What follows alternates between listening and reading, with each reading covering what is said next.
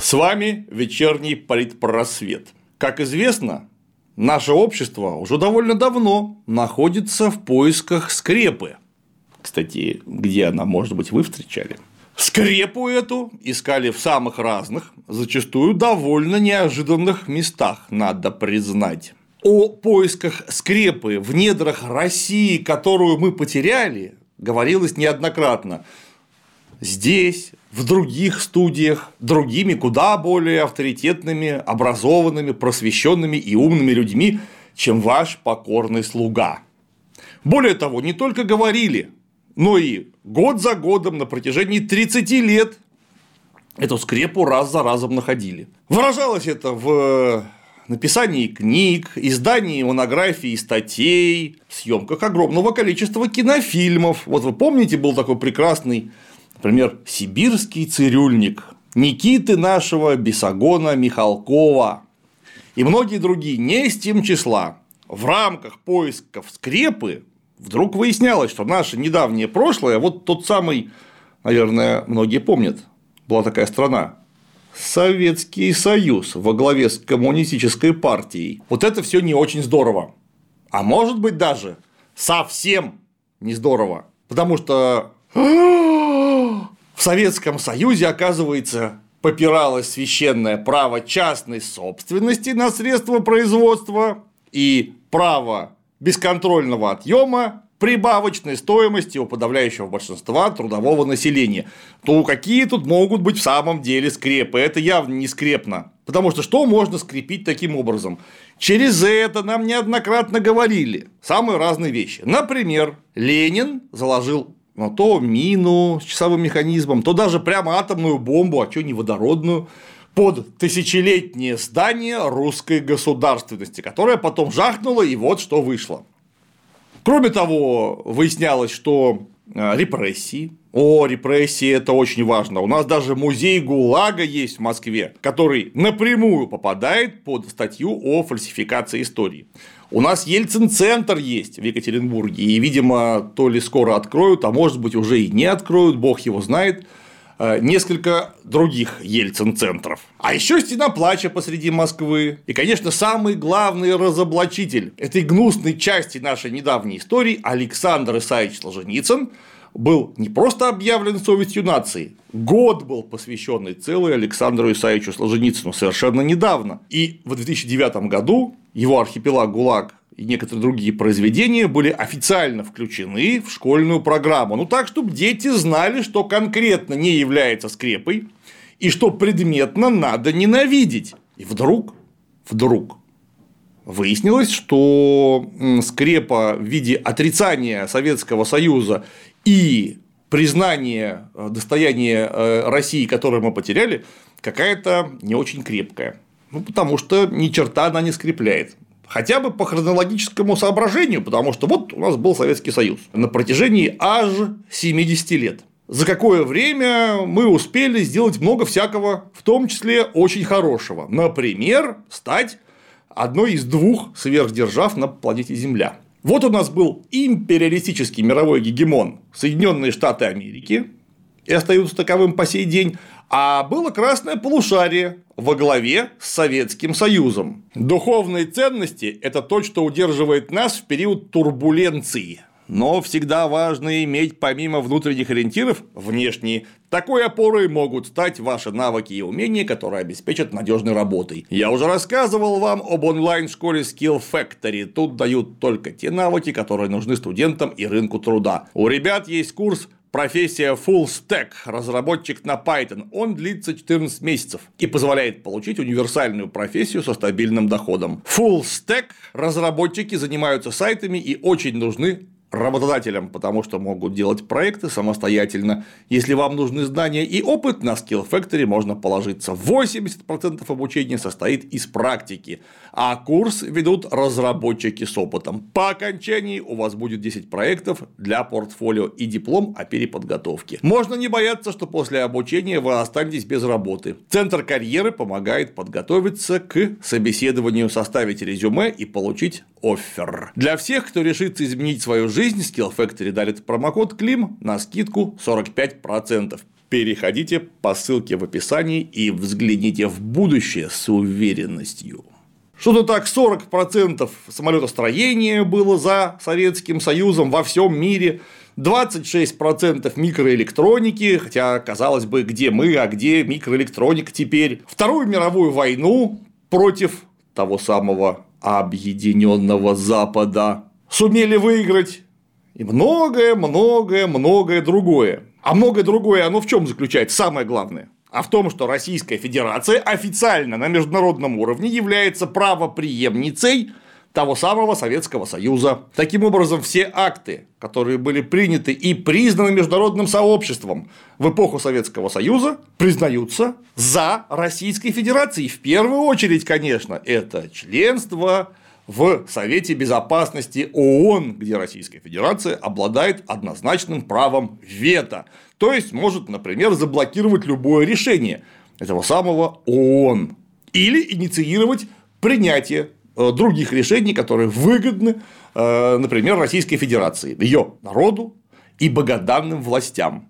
А еще после Советского Союза у нас осталось ужас армии и ракетно-ядерный щит, построенный проклятым кровавым убийцей, тираном, маньяком и сумасшедшим Иосифом Виссарионовичем Сталиным и его подельником Лаврентием Палычем Берией, при помощи которых, то есть армии и ракетно-ядерного щита, Российская Федерация по сей день умудряется диктовать свою непреклонную волю всему мировому сообществу. То есть, если мы говорим, что Советский Союз – это очень плохо и не скрепно, а Россия, которую мы потеряли, это хорошо и скрепно, у нас получается некий когнитивный диссонанс. Я бы даже сказал, шизофрения на государственном уровне, из чего ничего хорошего получиться в итоге. Ну, просто по определению не может. Потому что если у вас прошлое было хорошее и плохое, то очень непонятно, что из этого хорошего нужно принять, а что плохое нужно отринуть. Если у нас все было плохо,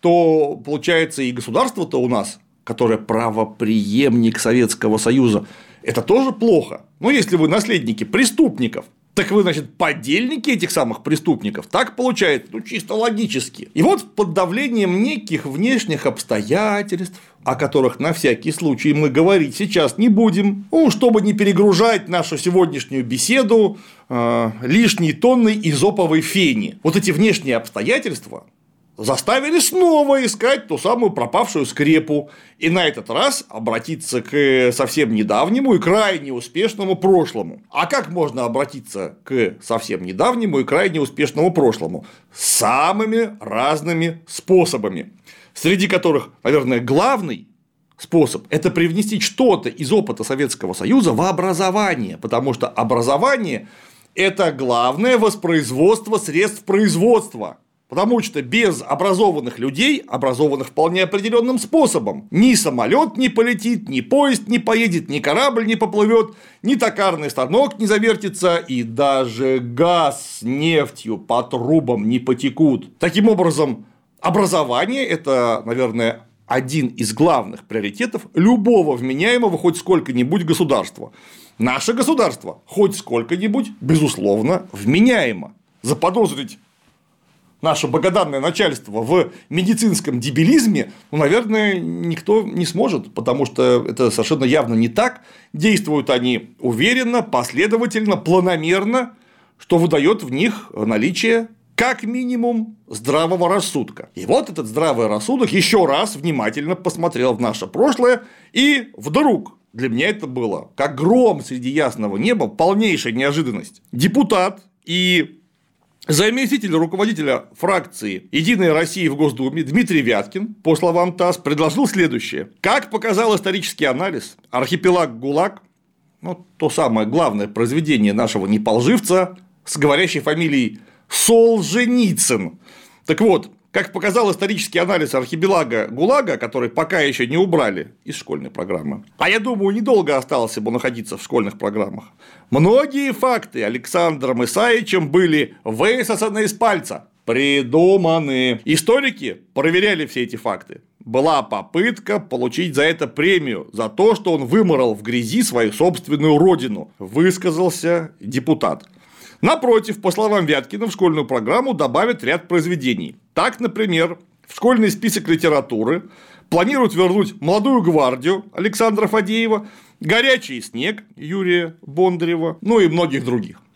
Вот такая инициатива была предпринята совершенно недавно, а именно 22 января 2023 года, как нам сообщает лента РУ и ТАСС. Хорошая вроде бы инициатива, я более того ее поддерживаю. Сколько раз мы здесь и в других местах разоблачали откровенную неприкрытую ложь, которую выливал в эфир Александр Исаевич, в эфир на странице книг, статей журнальных, газетных и так далее. Вот вроде пора бы Пора бы что-то с этим сделать, потому что вранье в точном соответствии с фамилией Исаич настолько неприкрыто транслировал, что даже как-то стыдно об этом говорить. Хотя нужно говорить, и более того, мы продолжим об этом говорить. И тут Единая Россия. Единая Россия. Те самые люди, которые Солженицына нам в школьную программу и пропихнули, это те самые люди, которые объявили его совестью нации, вдруг в лице депутата Вяткина заместителя руководителя фракции, между прочим, не на заборе написано, говорят, так он же плохой, мы думали, он хороший, а ну вон как оказалось. И нужно вернуть почему-то убранного Фадеева, молодую гвардию, вот как закалялась сталь Николая Островского, для того, чтобы воспитывать главное средство производства и новую нефть людей в патриотическом ключе, чтобы они любили государство, любили собственный народ, свою страну, и на примерах недавнего прошлого, ну, скажем, романа «Как закалялась сталь», как-то росли над собой. Чтобы чуть что не убегали в Верхний Ларс, ну, вы знаете все эти недавние истории, которые столь широко и бурно освещались и обсуждались как в СМИ, так и в широкой общественной дискуссии. В том числе и здесь мы пару слов об этом говорили. Не будем повторяться. Хорошая инициатива, да безусловно. Она нам строго нравится. И более того, может, может оказаться к пользе процветанию страны и государства. Правда, тут же нас поправили. Потому что глава Думского комитета по просвещению Ольга Казакова заявила буквально следующее. Он, вопрос об исключении Солженицына из школьной программы, не выносился на площадку Единой России, ни фракции в Госдуме, не обсуждался в профильном Думском комитете и с профессиональным сообществом. По словам Казаковой, исключение того или иного произведения из школьной программы или, наоборот, включение в нее – сложный длительный процесс, и решения тут не принимаются на основании частного мнения. Ну, то есть, мнение депутата Вяткина – это строго частное мнение, какое-то такое бла-бла-бла, которое он высказал, э, и это ни к чему никого не обязывает. Солженицын, как в школьной программе был, так он и останется. Правда, депутат Казакова добавила, что в школьную программу вернули таки роман Александра Фадеева «Молодая гвардия». И это была совместная инициатива Единой России и Министерства просвещения, педагогического сообщества. Мы провели большое количество консультаций и встреч с историками, литературоведами, сотрудниками музеев, учителями, и представителями общественных объединений. Это стало общим взвешенным решением и важным шагом для патриотического воспитания наших детей. Мы отстаивали и отстаиваем историческую правду. Наши дети должны знать не только славные, но и драматические страницы нашей истории. Истории великого народа, заключила Казакова. Конец цитаты. А кроме того, вот РИА Новости сообщает, что Министерство просвещения России добавит в образовательные программы роман Николая Островского «Как закалялась сталь», рассказ Алексея Толстого «Русский характер» и произведение про Великую Отечественную войну. По словам главы ведомства Сергея Кравцова, в уже утвержденные обязательные программы включили молодую гвардию Александра Фазеева, а также прозу и поэзию о Великой Отечественной войне. В частности, а речь идет о романе Юрия Бондарева «Горячий снег», поэме Константина Симонова «Сына артиллериста», романе эпопеи Михаила Шолохова «Тихий дон» и других произведений. И это вроде бы замечательная инициатива. Потому что я, лично, как советский ребенок, близко к тексту помню роман «Как закалялась сталь», да и «Горячий снег», и, конечно же, «Тихий дон», и для меня, прямо скажем, было шоком, когда эти шедевры мировой классики А это именно шедевры не советской, не русской, а мировой классики которые посвящены чрезвычайно важным и пронзительным страницам нашей истории, исключили из школьной программы. Вот это было, прямо скажем, удивление. Вот это был фокус. А зачем? Вы давайте еще войну и мир исключите Алексея нашего Толстого. Ведь он же зеркало русской революции, по словам того самого закладывателя атомных бомб под тысячелетнее здание русской государственности. То есть человек явно нехороший. Вот зачем нам нужен роман Толстого «Война и мир». Ну, Толстой же был отлучен от церкви. Это же он писал статью «Не могу молчать», и многое-многое другое. Роман «Воскресенье» трижды проклятый. Он же зеркало. Чего зеркало? Революции. Почему-то в школьной программе. Но это дело прошлого. 30 лет всего лишь прошло. Всего 30 лет искали скрепу. И тут нашли, оба, Островский, Фадеев, о, еще одна скрепка, Бондарев. Вот сейчас мы вернем их в школьную программу, и все заколосится. Есть несколько но, друзья мои. Есть несколько, как обычно, но, потому что дьявол кроется в деталях. И вот какие детали. Первая деталь – это, естественно, то, что Солженицына даже не думали исключать из школьной программы.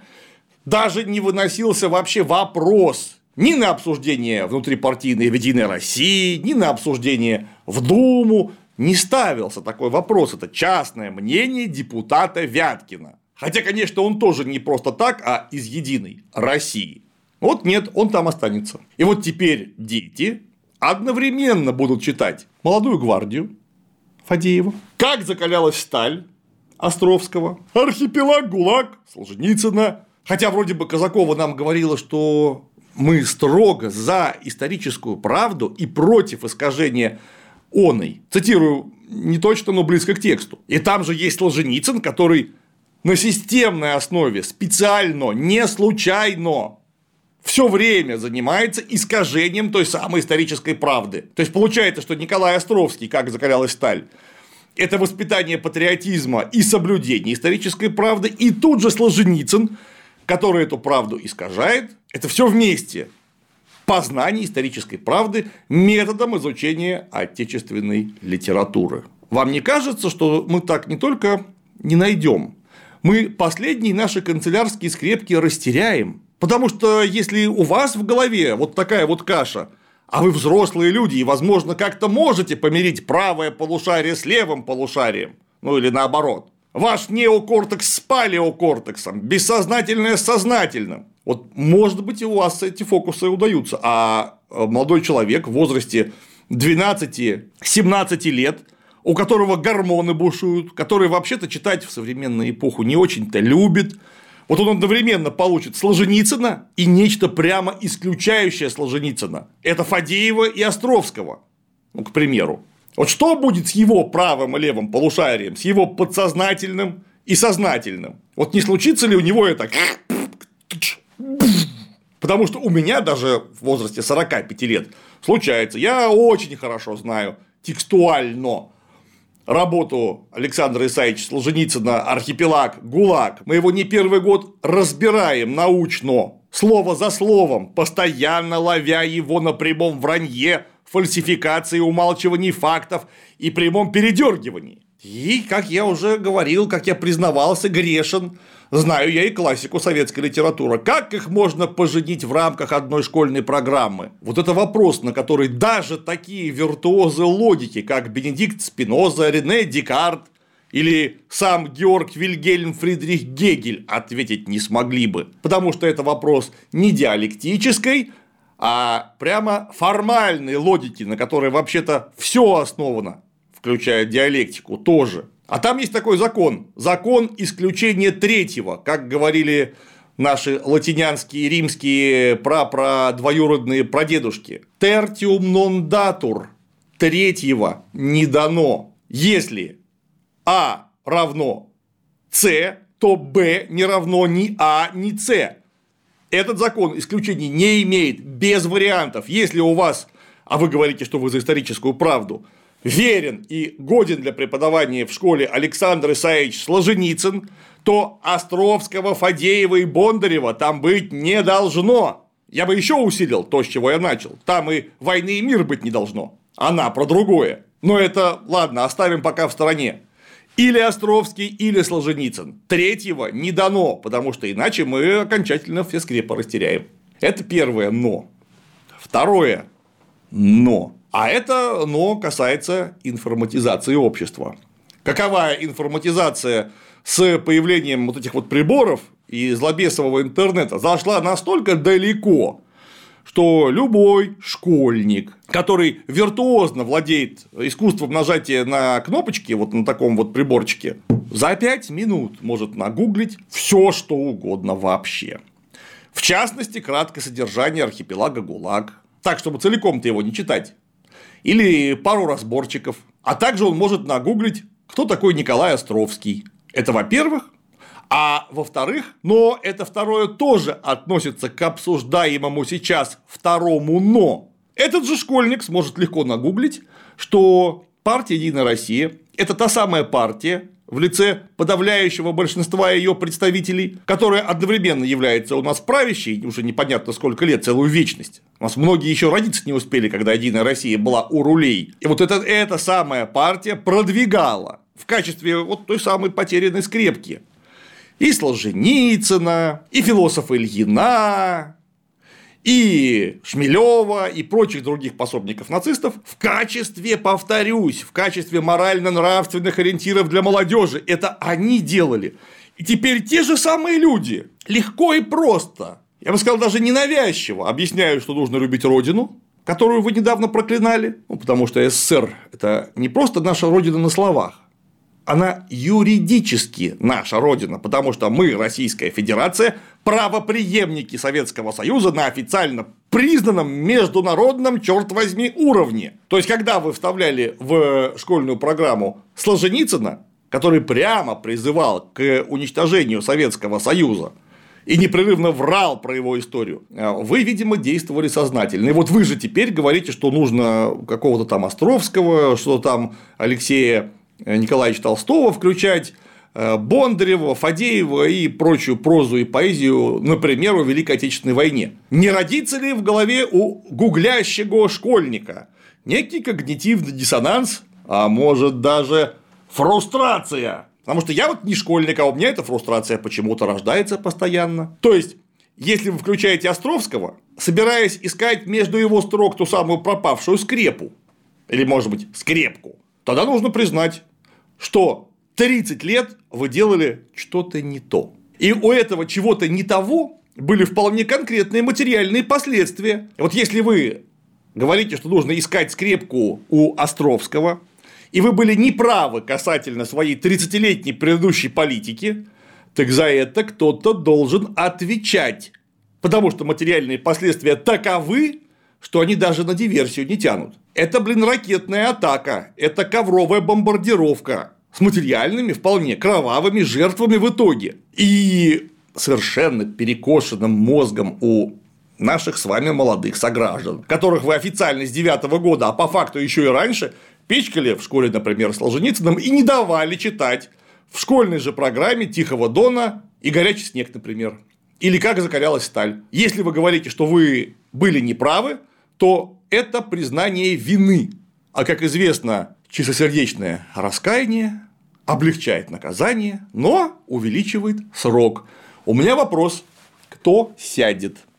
Вопрос, конечно, риторический, но вообще было бы неплохо. Вот так размотать цепочку, поднять в этом вашем злобесовом интернете цитаты прямые, а также не только цитаты, а законы, благо они там все есть в этом интернете, которые вы напринимали за это время, ну, хотя бы в рамках школьного образования и вузовского, если уж мы говорим сейчас об образовании, которое призвано, в пятый раз повторюсь, найти вот эту, кстати, где она?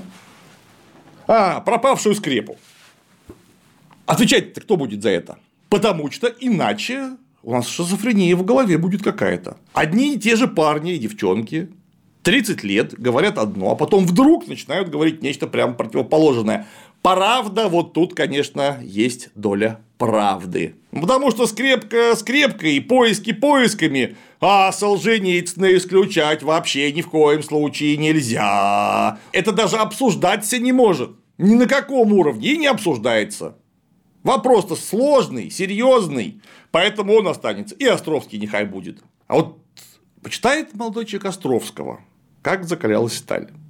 Потрясающе мощный во многом автобиографический роман человека, который, кстати, родился и вырос на Украине, работал там, сражался в первой конной армии, заболел тяжело тифом, еле выжил, и потом принялся писать. Писать гениально, писать сильно, писать про себя в первую очередь.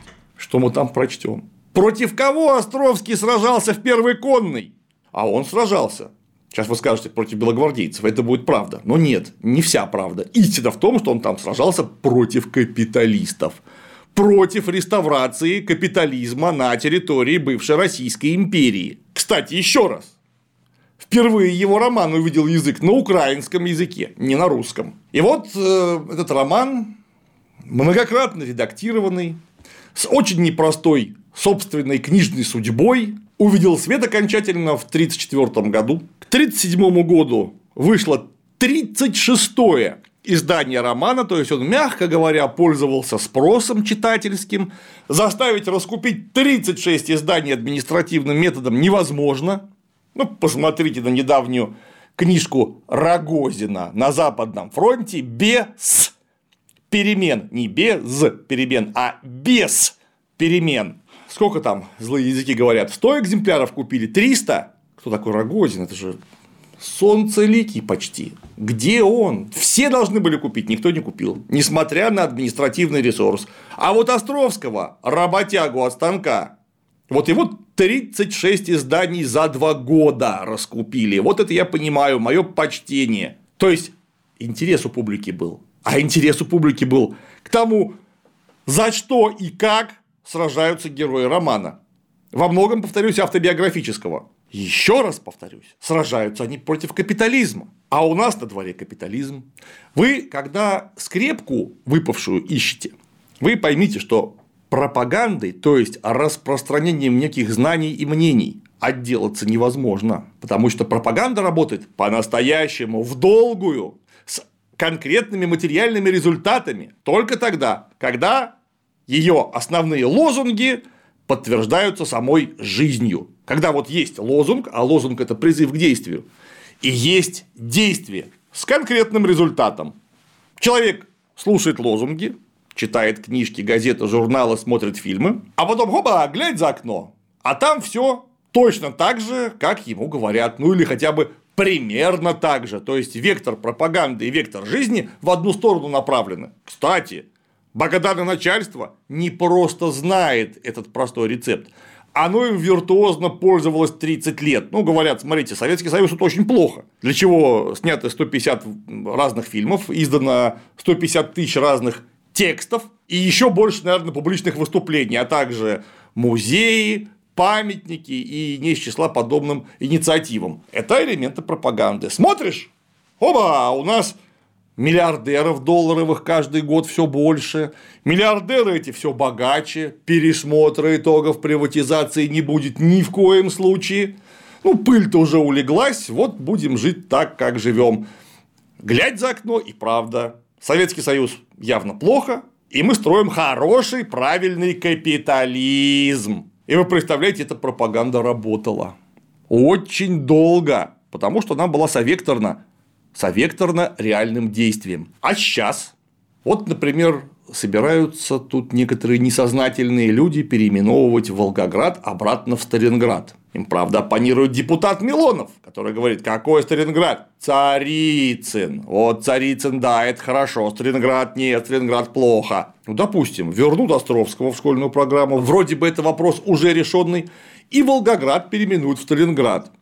И вот молодой человек залезет вот этот ваш злобесовый интернет начнет там что-нибудь искать, и тут ему вместо закладки проститутки Волгограда выпадает закладка проститутки Сталинграда. Вот такой город-герой, там такая была ныне малоизвестная Сталинградская битва, где мы маршала Паульса неплохо накрячили, как он потом говорил, в Новый год вас должны окружать только хорошие люди, ну, потому что его в Новый год окружали только хорошие люди. И вот там теперь есть проститутки, которые теперь не Волгограда, а прям город-герой Сталинград, города имени Сталина. Это я сейчас, конечно, так шучу, но ведь в каждой шутке только доля шутки, потому что от переименования Волгограда в Сталинград и возвращения в школьную программу а, Шолохова, Островского, Бондарева и так далее ни черта не поменяется за окном. Вот не поменяется и все.